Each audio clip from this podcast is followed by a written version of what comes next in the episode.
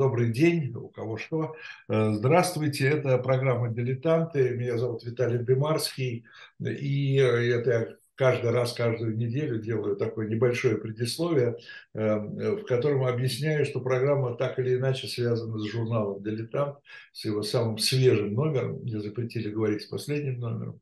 Э, и поэтому наш номер мартовский – Э, он, э, ну, он, как всегда, разнообразен, конечно, очень интересен, я по-другому сказать не могу, но главная тема, если говорить серьезно, это освоение Сибири, покорение Сибири, колонизация Сибири. Э, о терминах мы еще сегодня поговорим. И мне кажется, очень тема очень интересная. Ну, для меня, во всяком случае, как реального дилетанта, Э, это много там я обнаружил неожиданного для себя. Э, я думаю, что и для вас, это я обращаюсь к нашей аудитории, э, большинство, которое тоже составляет, конечно, безусловно, дилетанты, для вас, я думаю, тоже будет много там интересного и неожиданного. Ну, а поговорить на эту тему сегодня согласился настоящий профессионал, я вас уверяю, доктор исторических наук, директор гуманитарного института Новосибирского государственного университета, то есть мы зашли в Сибирь сразу, э, Андрей Сергеевич Зуев. Э, Андрей Сергеевич, добрый день. Здравствуйте.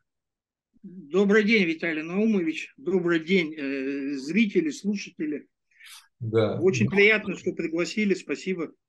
Ну, да, ну, сейчас я знаю, что обычно, когда, если там человек, историк наш, собеседник не из Москвы, не из Петербурга, говорит, ну вот, наконец-то на нас обратили внимание. Так обычно, знаете, такая вещь. Но на Сибирь-то обратили внимание давно, еще в каком? В 15 веке, в 16 веке, да, началось ну, освоение?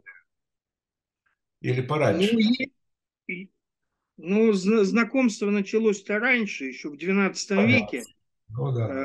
Э, новгородцы стали э, захаживать на Северный Урал, потом в Сибирь. Потом во второй половине 15 века э, уже Москва взялась. Несколько походов было организовано в Западную Сибирь. Потом немножко, так скажем, в первой половине 16 века интерес потеряли к Сибири. Ну, а там дальше уже поход Ермака, и все началось по-серьезному. Э, Андрей Сергеевич, такой вопрос первый. Скажите, пожалуйста, э, это э, Ермак и иже с ним, да, все эти первопроходцы, землепроходцы, как вы, вас цитирую, в одной, я видел одну из ваших статей, как вы говорите, конкистадоры, да, русские, вот. Было такое? Э, нет, сейчас поясню. Да, это была статья, опубликованная в одном из журналов.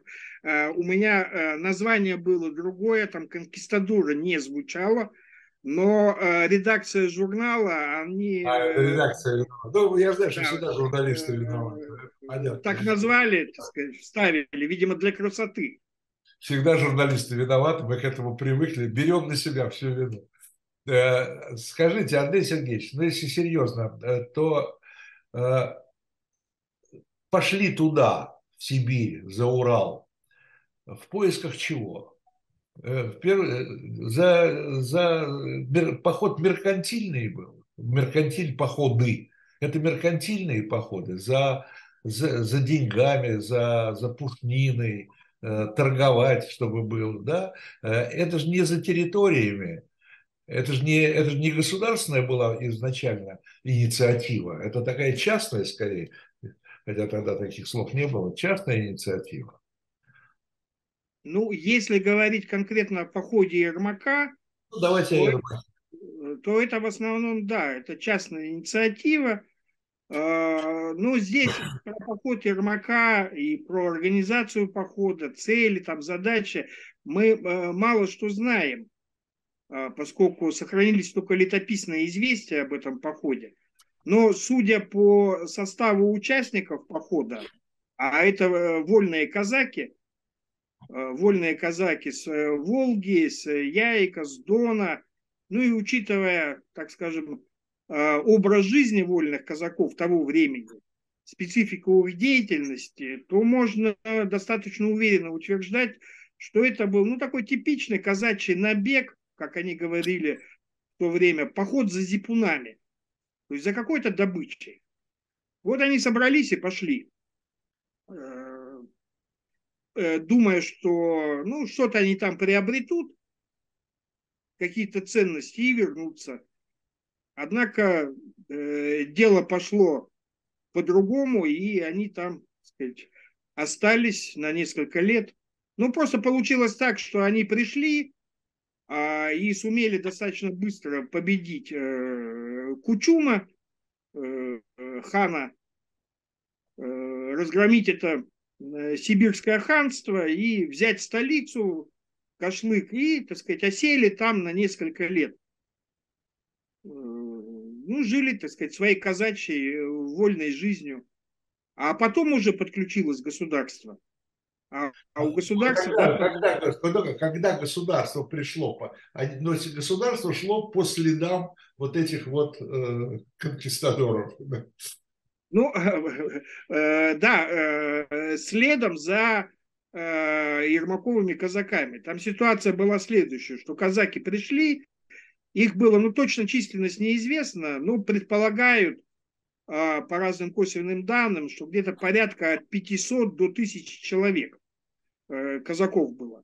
Э, и они, э, точная дата похода тоже неизвестна. Ну, так скажем, более или менее дата, которую более или менее признают историки, 1581 год. Хотя другие даты тоже называются.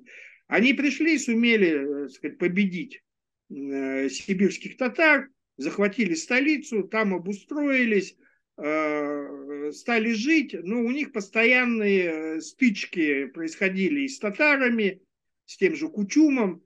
Ну, как известно, Ермак погиб в одной из стычек с Кучумом. Вот, численность казаков таяла, их становилось все меньше и меньше, они теряли сказать, товарищей в боях. И они обратились э, за помощью к, э, к русскому царю, тогда Ивану Грозному, что вот мы, так сказать, Ермак еще послал делегацию, что бьем тебе, великий государь, челом, вот дарим тебе, так сказать, Сибирь, вот, а взамен просим э, помощи, пришли сказать, войска. Ну, пока в Москве думали, обсуждали, получилось так, что а, казаков совсем уже мало осталось, но известно, что их э, порядка где-то 90 человек э, ушло из э, столицы Сибирского ханства, то есть они пошли назад на Русь.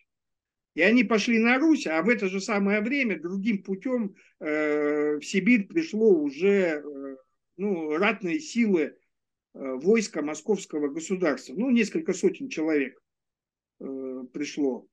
Ну, потом вольные казаки назад вернулись, объединились, ну и дальше пошел процесс сказать, подчинения, присоединения территории населения. Присоединение, это же не просто присоединение территории, это же присоединение территории вместе с их населением этих территорий. Да. Да? Там же население, ну хорошо, Кучум, там татары были, понятно, да, но э, там же еще были, там еще местная публика, аборигены, аборигенам, да, да. Аборигенам, ну, так, грубо говоря, э, не, все равно было или э, жить под э, татарами, под Кучумом или под Ермаком с Иваном Грозным? Или не все равно им было? Ну, если говорить конкретно о Западной Сибири, то есть о той территории, которая подчинялась Сибирскому ханству, то там э, ситуация по-разному складывалась, и отношения с местным населением – там, э, ну, помимо татар, э, обитали еще ханты и манси. Ханты и манси, конечно. Да, ну или как их тогда звали, астики и вагулы. А, отношения по-разному выстраивалось. То есть какая-то часть э, хантов и манси сказать, признала русскую власть, ну, исходя из принципа, ну, как вы сказали, все равно кому подчиняться. Вот. А какая-то часть оказала вооруженное сопротивление, и э, приходилось уже силы их подчинять. Но это также было в целом вообще по всей Сибири. То есть ситуация была очень противоречивая, она пестрая, была везде, все было по-разному. То есть где-то кто-то мирно подчинялся, кто-то подчинялся сначала мирно, потом начинал вооруженное сопротивление, кто-то с самого начала встречал штыки и приходилось подчинять э, силы. Но это характер взаимодействия зависел от э, сочетания самых разных факторов в каждый конкретный момент. И не только от факторов каких-то объективных, но и от э, характера, от психологии людей, которые в этом процессе были задействованы. А, Андрей Сергеевич, ну вот вы говорите, как бы, ну, не под одними, так под другими, да, или там эти больше нравятся, эти меньше нравятся. А никогда не было настроения вот в этих малых, как мы их называем, малых народов, да, северных народов в частности, те же ханты и манси, а никогда не было настроений, ну, что ли, самостоятельности. Они, они, э, то есть они э, мыслили себя только, только колониями. Э, ну, видите, мы употребляем, так скажем, более поздние термины применительно к тому времени. Конечно, да. А, но я скажу так, что как-то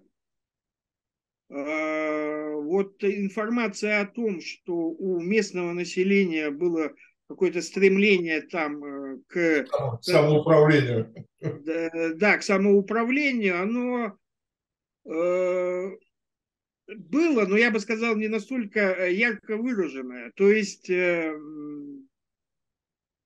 э, сейчас я соображу, как сказать, то ситуация развивалась примерно следующим образом. То есть вот приходили русские, каким-то образом подчиняли местное население, где-то это мирно было, где-то это было военным путем, подчинялись. А, после этого в основном на территории Сибири факты э, такого открытого вооруженного противостояния, а, ну, чтобы поднимали э, открытые вооруженные восстания против русской власти, они были очень редкими. То есть они были, но это редкие единичные факты. И, как правило, вот это стремление к, к сопротивлению, оно не было очень активным, каким-то таким целеустремленным, что вот боремся до победы, боремся до самого конца. Такого не было. То есть поднимали восстание, опять приходили, посылали к ним казаков, а, э, казаки, опять же, либо мирным путем как-то уговаривали, либо с применением силы их э, побеждали, и после этого э, сказать, продолжали, так сказать, э, восстание, восстание это, наверное, были в первую очередь не, ну, если говоря, опять же, современным языком, не с политическими лозунгами, а там, чтобы меньше грабежа, да, меньше налог, там и так далее, и так подобное. Ну, нет, пожалуй, можно говорить все-таки, что э, в, какие-то, э, в каких-то э, восстаниях все-таки прослеживалась вот эта тенденция, что, так скажем, изгнать русских и жить самим по себе. Но а она, опять же, не, не была как-то ярко выражена в том плане, что ну, люди тогда мыслили своими категориями, там, своими словами, так сказать, у них было свое, выражаясь современным языком, политическое сознание, и э, ну, нам по тем документам, которые сохранились, очень сложно говорить о том, что а какие у них были политические устремления. То есть вот они вроде бы, скажем так, ну вот было в, э, в начале 1640-х годов достаточно большое восстание якутов, вот они даже осадили Якутский остров, вот, с тем, чтобы, да, изгнать русских. А, но закончилось тем, что э, якутские предводители сами между собой переругались, э, не смогли найти общего языка, и их, так сказать, вот это ополчение э, развалилось. Ага, ага. Ну, а что, ну, так сказать, экономически или там с коммерческой точки зрения, чего искали русские? Русские, вот эти все походы там, в первую очередь это что, Соболь, Пушнина? Ну, в целом, да. Ну, здесь опять... Экономически это оправдано было? Экономически, да, это, да, это было оправдано. А, поскольку э, так случилось, ну, видимо, это просто совпадение, э, что э, незадолго до похода Ермака англичане и потом голландцы проложили морской путь в Россию, ну, это в Северную Двину, и когда был построен Архангельск. То ага. есть э, э, началась такая большая относительно торговля с Европой, во-первых, а во-вторых, по каким-то причинам в XVI веке э, в Европе начался бум на меховые изделия. То есть в моду, в моду вошла пушнина. Ну, одежда э, с элементами э, пушнины, там, какие-то украшения. То есть э, резко вырос спрос на пушнину. И, поэтому для э, государственной казны было выгодно, что называется, изымать из, из Сибири, изымать пушнину и продавать ее в Европу, там, отчасти в Турцию, там, в Среднюю Азию. И на продажу пушнины, торговля пушнины составляла достаточно большой процент э, в государственном бюджете. То есть, если так провести такую грубую аналогию, что пушнина в 17 веке это примерно как э, нефть и газ вот во второй половине 20 века. Все те же сибирские. Ну да. Все те же сибирские. Э, ресурсы. А? Э, но не только интересовало пушнину государство интересовало также еще и э, поиск полезных ископаемых. Э, в первую очередь э, золото и серебро, потому что в европейской части России не было месторождений ни золота, ни серебра. Ну, а понятно, что это очень важный ресурс. Из него чеканились тогда деньги. А поскольку в России своего золота и серебра не добывали, Э, поэтому вся русская монета чеканилась из зарубежной монеты, которая, ну, чтобы получить зарубежную монету, надо было что-то продать, ту же пушнину продал, получил э, зарубежную монету, перечеканил в э, русские рубли.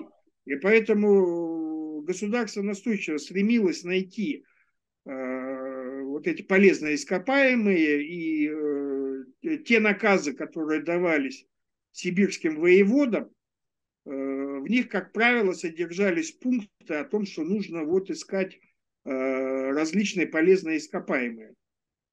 Ну, в первую очередь, золото и серебро. Ну, в конце а, концов, пришли.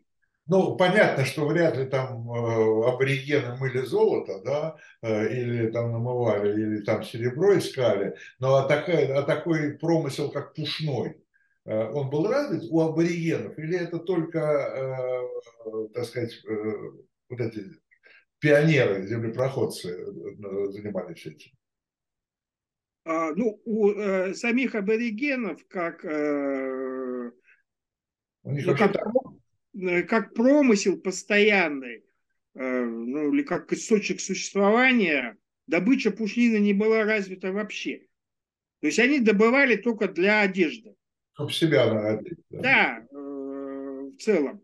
И поэтому, когда пришли русские, обложили данью Исаком, а Исаак занимался пушниной, то для местного населения это создало большие проблемы, поскольку они вынуждены были отвлекаться от своего э, обычного образа жизни, от охоты, там, рыболовства, скотоводства и э, заниматься добычей пушнины.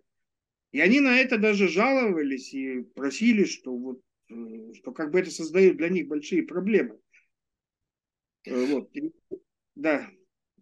А скажите, пожалуйста, Андрей Сергеевич, а ну же, вот пришло государство, э, каков, каков характер отношений, который был установлен э, вот с этими новыми территориями? российскими. Это что? Наместники, какая-то администрация садилась, или эти функции отдавали тем же самым воеводам? Как строились эти отношения? Кто, кто этот налог собирал? Ну, э, система выстраивалась достаточно простая. То есть по мере э, присоединения Сибири, сибирских территорий, э, государство вводило там э, ту же систему управления, которая была и в европейской части страны. То есть территория э, делилась на уезды, ну, постепенно по мере присоединения а, в уезде один главный город, э, центр уезда, в этот город назначался из Москвы, назначался воевода, ну, в смысле, Москва назначала воеводу, э, ему в помощники назначался еще один воевода, как правило, два воевода отправляли, один главный, один, так скажем, заместитель, помощник. Э, могли отправить дьяков, подьячих, ну, чиновников каких-то. Э, вот, они приезжали, начинали управлять. У них основные помощники – это так называемые служилые люди. То есть те, кто служили великому государю, но это э, в Сибири это в основном казаки, это дети боярские, это чины. Это дети боярские, это не, не, не дети бояр. Э, это особая категория служилых людей, так назывались дети боярские, и еще одна категория дворяне, э, тоже так назывались. Э, это тоже чин, дворянин. Вот они занимались, ну, основная у них функция была это военная, там, подчинение, поддержание правопорядка, оборона, если надо, нападение, но они выполняли еще и разного рода административные службы. Э, вот. Ну, в том числе эти служилые люди, они ездили, собирали ИСАК. То есть создавались отряды, и они уходили, так сказать, вот, туда, где проживало местное население, собирали с них ИСАК. Э, ну вот уезд это, так скажем, э, такой средний уровень управления, то есть высший уровень, понятно, это государственное центральное управление, уездное управление. Уезды делились тоже на административно-территориальные единицы – Э, назывались волости, были русские волости, то есть там, где преимущественно проживали переселенцы из России, то есть, так скажем, русскоговорящие, э, ну, это в основном крестьяне, вот, и были то, что называлось ясачные волости, там, где проживало преимущественно местное население. А, вот, ну, это в Западной Сибири, в Восточной Сибири была большая специфика, ну, где-то, э, начиная где-то от, от, от, от Томска, дальше на восток, там э, русская власть сохраняла э, местные, э, принятые у местного населения, э, вот систему управления. Э, то есть там э, продолжали существовать улусы, э, продолжали существовать то, что русские называли э, роды, род, ну, родоплеменная структура, э, роды. Вот. Э, ордынская структура такая, да? Ну, это не, это не ордынская структура, это то, что существовало там, так скажем, ну, вот у них э, было управление. То есть, ну, вот э, русские пришли, ну, скажем так, в ту же, допустим, самую Якутию, да, и, и у них в Якутии существовала улусная система.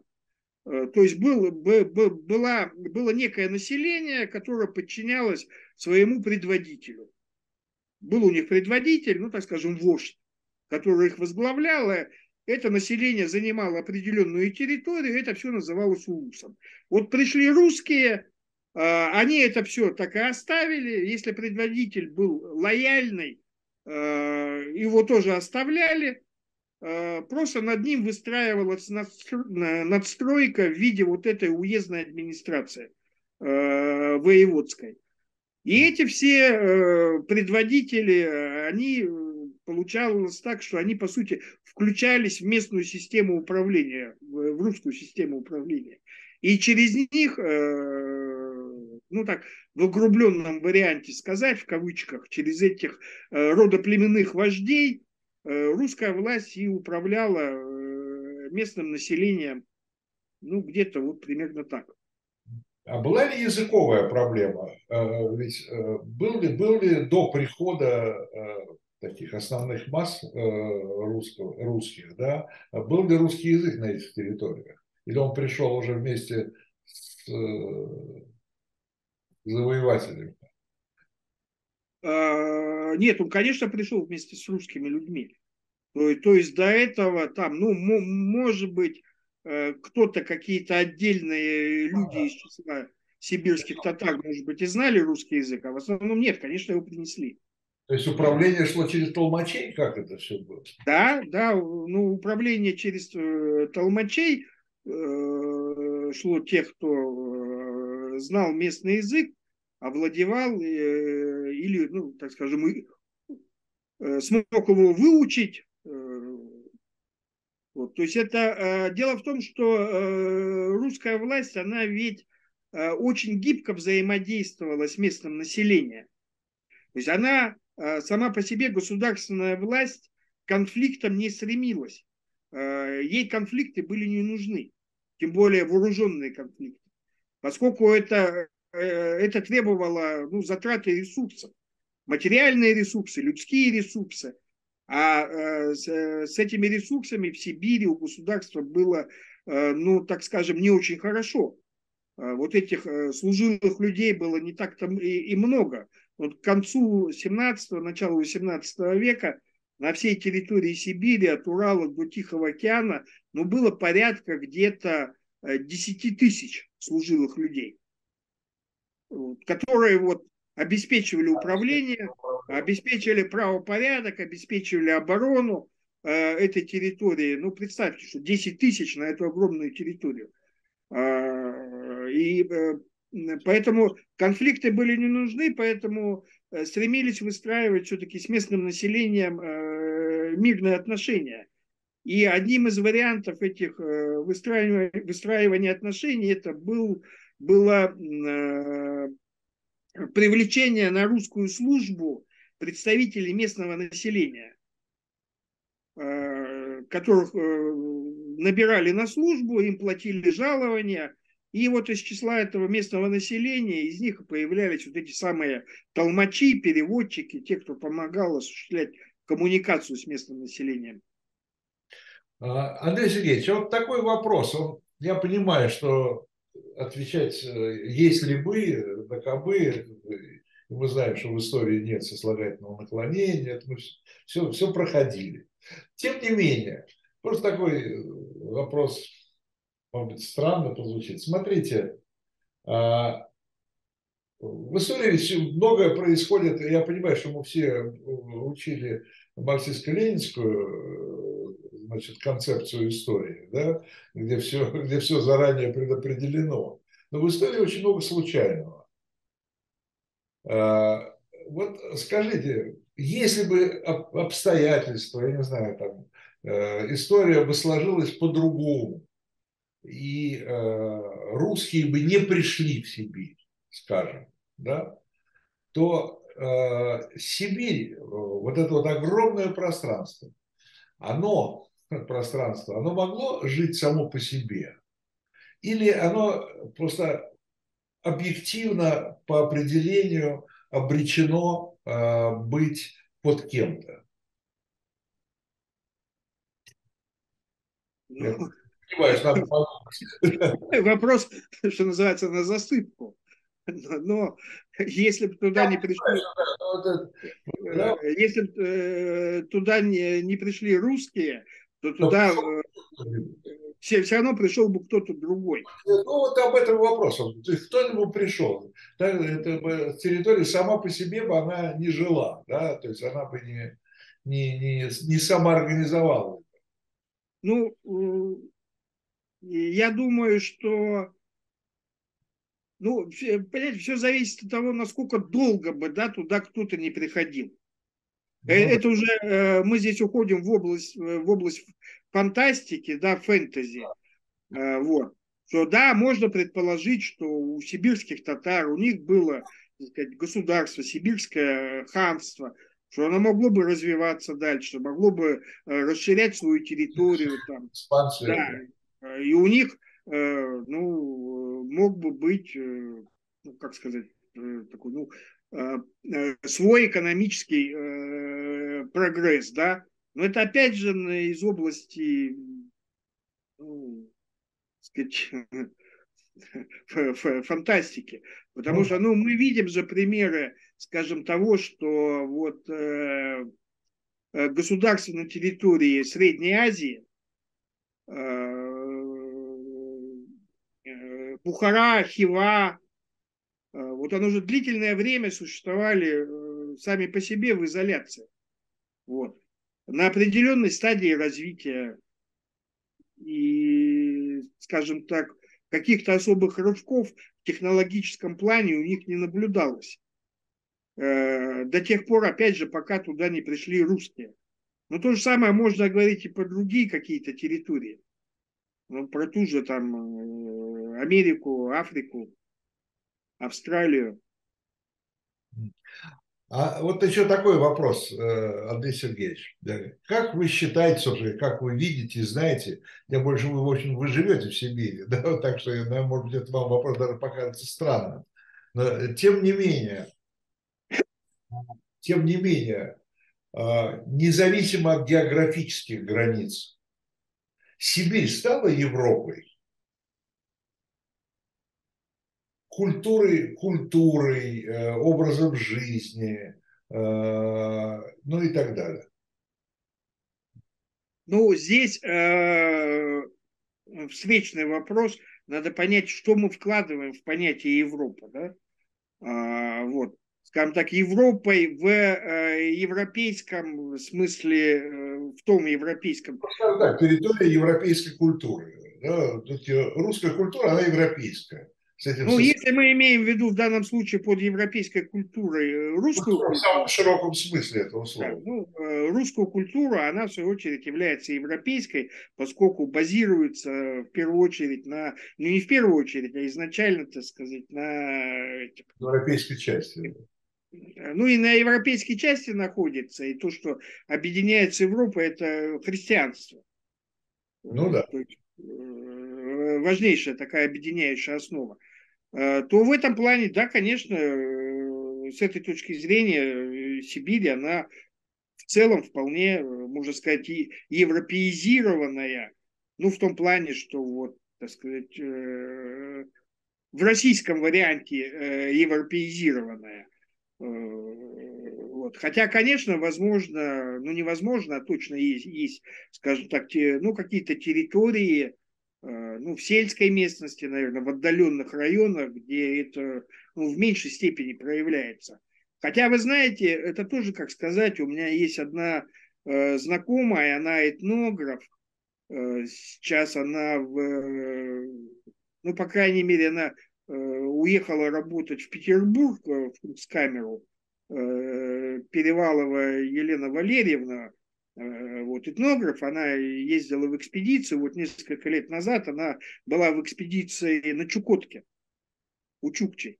Э, так вот, она сказала, что, говорит, несмотря на то, что вот э, эти Чукчи продолжают кочевать и, и живут в своих ерангах, тем не менее, чуть ли не в каждой еранге у них есть возможность подключаться к интернету, у них ноутбуки, они, так сказать, э, выходят в интернет, они смотрят э, фильмы. Глобализация. Глобализация. Да. Э, э, то есть вполне, так сказать, с этой точки зрения но, э, но, тем не менее, извините, но тем не менее трудно сказать, что ключевой образ жизни это там европейский образ. Да, это, да, я только что хотел сказать, что понятно, что нет, но с другой стороны, вот, так сказать, ев, э, некоторая европеизация э, присутствует. Ну, это скорее это глобализация, это, слушайте, это по всему миру, это вы заезжаете в исламский мир, там тоже все в интернете и так далее. Да, это интернет сейчас не показатель евро, европеизации. Ну, ну, ну, согласен, да. Здесь скорее, конечно, говорит о глобализации. Нет, ну, э, у меня Э, вполне ощущение, что это вот, э, так сказать, э, территория европейская в российском варианте. Но я, по крайней мере, не, не испытываю какого-то, скажем так, дискомфорта ну, скажем так, не то, что дискомфорта, а некоторые вот, эм, э, ну, скажем так, необычности, да, когда, допустим, там, приезжаю куда-то в Улан-Удэ, это мой родной город, да, где Улан, Улан-Удэ, Улан где э, ну, коренное население бурят, да, там достаточно много э, ну, бурятских элементов в культуре в оформлении, там, в архитектуре, там еще где-то. Но в целом ну, вполне, так сказать, что называется, э, российская европейская территория. Или в Якутск э, куда-то, или где-то, или на Алтай. Э, а в отличие от этого, скажем так, ну, приходилось бывать. То есть, когда приезжаешь в Китай или в Японию, ну, в Японии в меньшей степени, а в Китае в большей степени – там, да, есть ощущение, что это вот как-то вот что-то, э, э, что-то уже другое. Э, вот. Ну, это тоже, это тоже в основном, я думаю, за счет технологий, потому что японский мир не намного более привычный нам, чем китайский. Просто там больше технологий, которые нам знакомы в Японии. Ну, из Сибири в Японию переместились. Оставим, оставим им Нас, нас больше Сибирь интересует. Кстати, вы э, вот, э, про религию. Ну хорошо, пришли, понятно, с русским языком, пришли э, с православием, пришли с христианством. И куда это, ведь, как я понимаю, вот эти малые народы севера, в основном, да, да не только севера, юга Сибири, Э, они, э, э, по-моему, христианство там не, не сильно распространилось. Где язычество осталось, а где, а где, а где там самое, господи, как где буддизм там и так далее. Ситуация по-разному на разных территориях. Э, ну, э, если начать сначала, русские пришли, да, конечно, они, э, ну, сами непосредственно землепроходцы, те, кто шли впереди, и обычные, вот те, все те же самые служилые люди, или переселенцы вслед за ними, крестьяне, горожане, они особо себя не ощущали, конечно, носителями, э, так сказать, идеи христианства, что они Христово воинство. Считали себя миссионерами, да? Э, ну да, то есть этого не было, что э, они какие-то миссионеры, э, хотя, безусловно, они все-таки шли и ну, строили церкви, сказать, часовни и так далее. То есть они все-таки считали себя, что они христиане, не люди православные.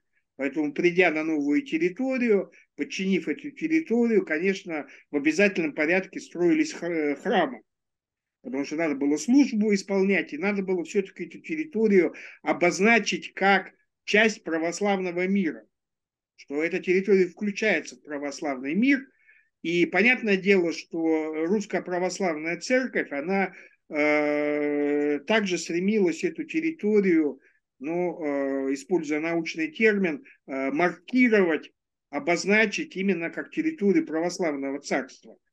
Вот. Но при всем при этом э, какой-то особой э, миссионерской деятельности не было.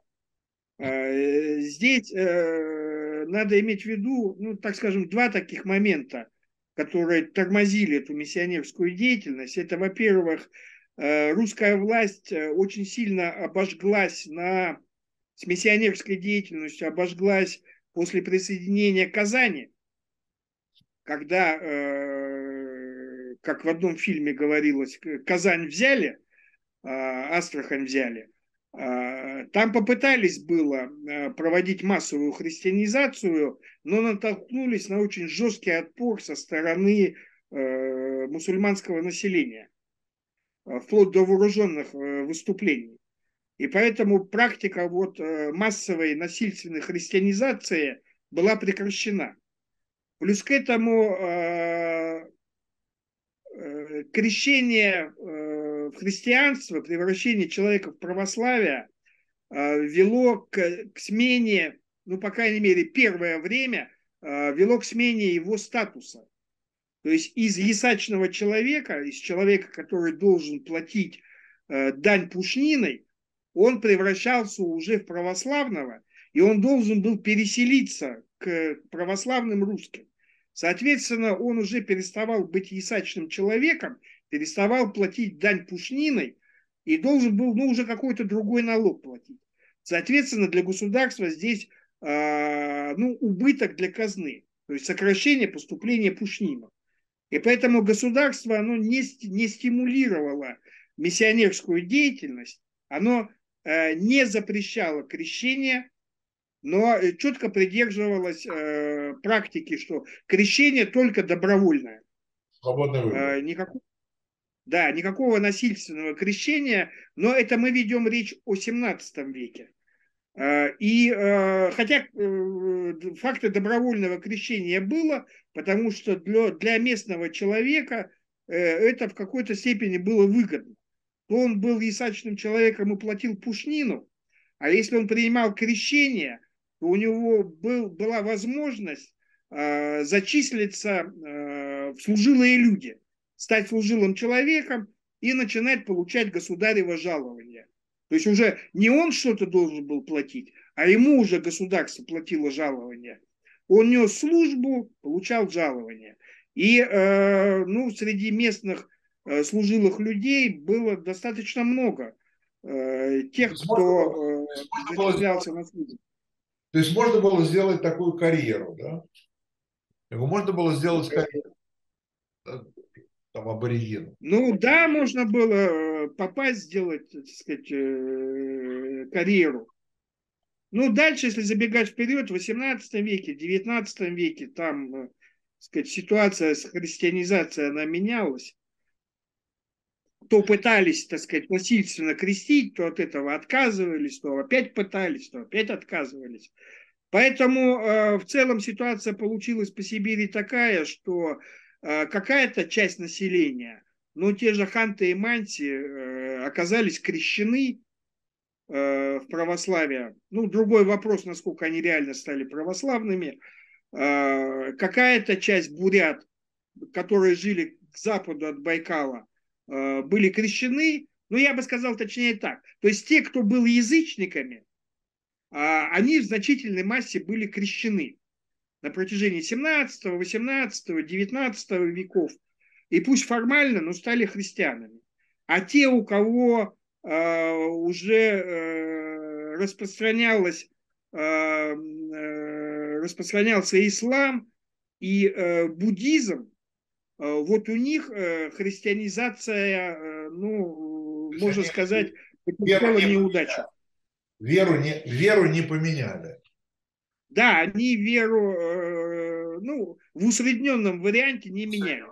То есть, конечно, были те, кто единицы, кто переходил э, в, право, э, в православие. Ну, в целом, да. Поэтому вот забайкальские буряты, они в значительной массе буддисты, западносибирские татары в значительной массе мусульмане. Андрей Сергеевич, я в самом начале хотел сказать, что наше познание своей Сибири ограничиваются фразой Ломоносова, да, что Россия э, прирастет богатствами Сибири. И, значит, картиной, картиной Репина, Репина или Сурикова, я совсем с ума сошел, покорение Сибири. Взятие Сибири Ермаком? Да. Покорение Сибири Ермаком. Да, это Суриков. Суриков, Суриков, конечно, не Репин меня кто-то сбил, меня здесь недавно кто-то из наших из моих коллег сказал, что Репин. Э, и картины Сурикова покорение, покорение Сибири Ермаком.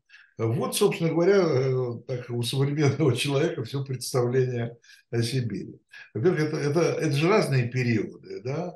Э, вот эта ломоносовская знаменитая фраза, там, она была сказана уже как бы по итогам вот этих первопроходчества. То есть, когда уже стало ясно, что там очень много богатств, и их надо осваивать. Это как, да? Я так правильно понимаю? Ну, а, я точно дату, когда Ломоносов это сказал и записал, не помню, но это середина 18 века да, уже. это уже, это уже в значительной степени было освоено. Да, это уже ну, около 200 лет после похода Ермака. Ну, да. да, к тому времени, конечно, уже э, вовсю начали, э, ну не вовсю, а в значительной степени уже были Э, ну, открыты, по крайней мере, были золотые рудники, серебряные рудники. Уже началась добыча золота, серебра в Забайкалье, э, на Алтае. Ну, ту же пушнину добывали там, э, так сказать. Ну, начали уже добычу моржовой кости. Ну, заводы уже, так сказать, железоделательные строились. Торговля с Китаем развивалась, шла вовсю. Понятно. А э, скажите, пожалуйста, но э, смотрите, я тем не менее, вот у меня такой вопрос совершенно обывательский. Да, я, ну, не могу сказать, что я хорошо знаю Сибирь, но я довольно часто там бывал. Да? Особенно, кстати говоря, в Ханты-Мансийском округе. А, там, и довольно хорошо это, эти, эти края знаю. Был и на Дальнем Востоке, везде. Одно из самых больших потрясений у меня личных от Сибири – это перелет, э, правда, не из Владивостока, а из Токио в Москву на самолете в очень ясную погоду с утра. Вот я как вылетел из Токио, потом лечу, лечу, лечу, лечу, час, два, три, смотрю вниз в иллюминатор, там ничего, там все одно и то же. Тайга, тайга, тайга.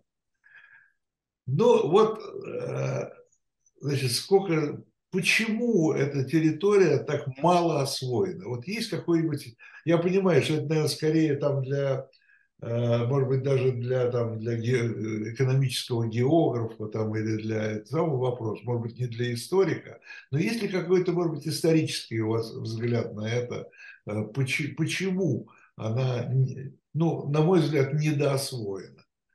Мало людей для этого? Виталий Наумович, я бы на этот вопрос ответил э, так. С одной стороны, можно говорить, конечно, о нехватке э, людских ресурсов. Территория все-таки большая. А, вот. Э, плюс к этому говорить о том, что э, ну, политика государства, она э, тоже, до, скажем так, она только с определенного момента э, стала делать ну, а, обратила особое внимание и стала предпринимать большие усилия к заселению восточных э, регионов. Но это где-то примерно вот однозначно уже со строительства Сибирской железной дороги. Когда появилась коммуникация, облегчилась возможность транспортировки и так сказать, началось уже массовое переселение.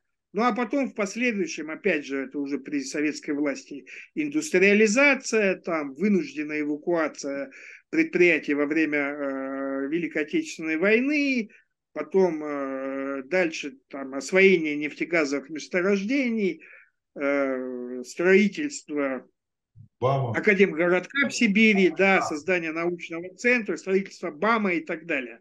А, вот. То есть и э, переселение-то шло, численность населения увеличивалась потихоньку, постепенно, но территория все-таки большая.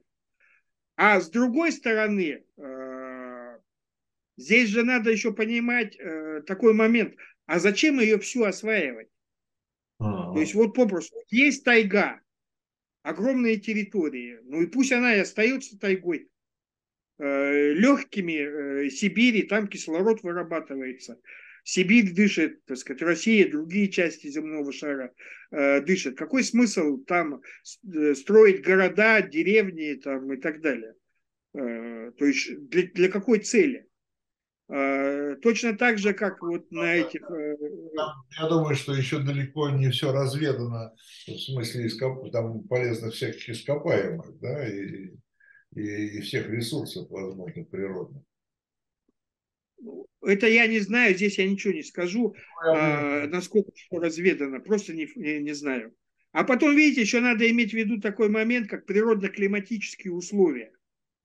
А, вот. Но да, это... формирует климат, конечно. Да?